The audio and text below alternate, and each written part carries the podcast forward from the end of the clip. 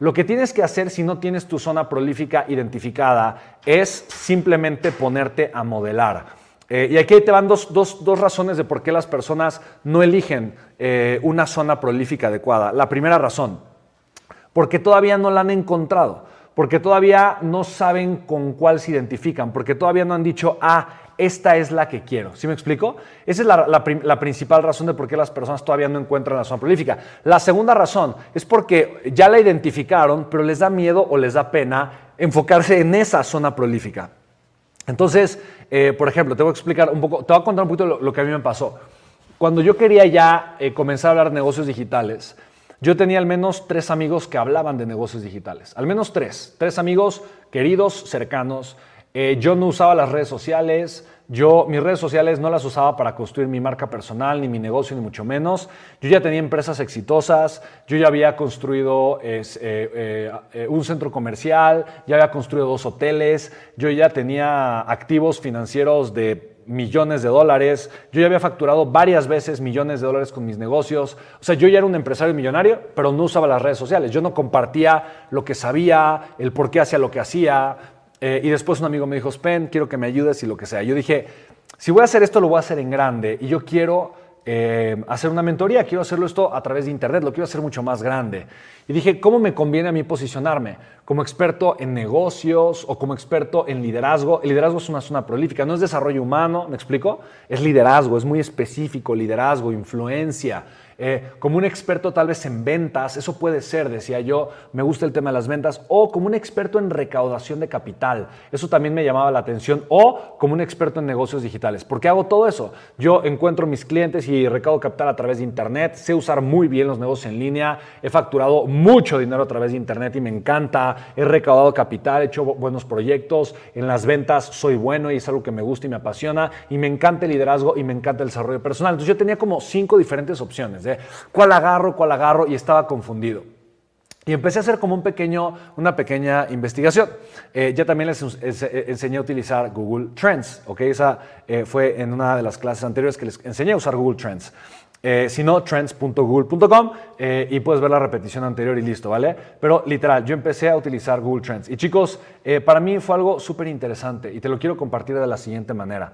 Em, yo dije, Después de investigar, analizar, pensar, meditarlo, reflexionarlo, preguntarle eh, a mi ser interior o superior, lo que tú quieras, a ver de qué me conviene más, dónde está mi corazón, qué es lo que más me gustaría, qué hace más sentido, porque recuerda, recuerda algo, no es lo que más te gusta, es lo que más te gusta y te conviene. ¿Me explico? O sea, es, es, lo que, no, o sea, si es algo que te conviene pero no te gusta, pues no lo haces. Si es algo que te gusta mucho pero no te conviene, no lo haces. Tienes que agarrar lo que te gusta y te conviene. Tienes que ser inteligente. A ver, a ver, a ver.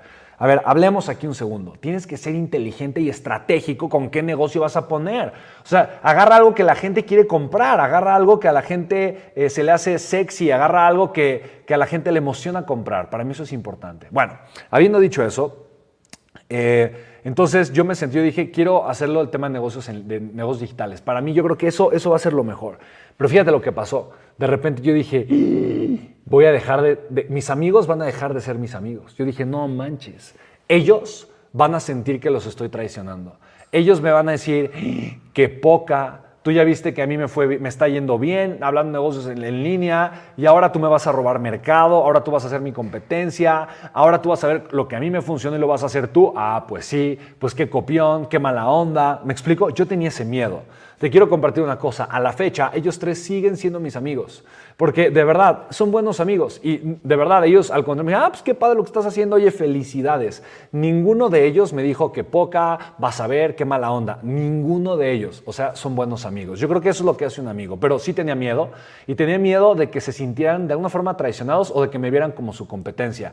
Yo sabía que a pesar de que iba a hablar de los mismos temas o algunos temas similares, yo sabía que de alguna manera yo le iba a poner mi esencia, yo le iba a poner mi estilo, yo iba a dar un mensaje pues tal vez un poquito diferente, ¿sabes? Al mensaje que ellos iban a estar dando. Entonces, de alguna forma no te preocupes, aunque sea el mismo tema, tú le vas a poner tu esencia y eso va a hacer que el tema sea diferente. Ahora, chicos, quiero que entiendan lo siguiente. Yo comencé a construir mi gallina de los huevos de oro en el 2020.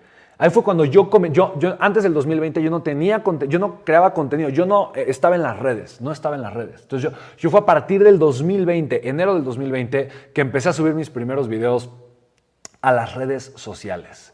Así que obviamente el crecimiento que tú has visto que yo he tenido en las redes, eh, obviamente ha sido durante los últimos años y no es tanto tiempo. Mira, si te das cuenta, 3, 4, 5 años van a pasar en tu vida y van a pasar rápido. Mira, los últimos 5 años de tu vida te aseguro que pasaron en un pestañeo. ¿Estás de acuerdo conmigo?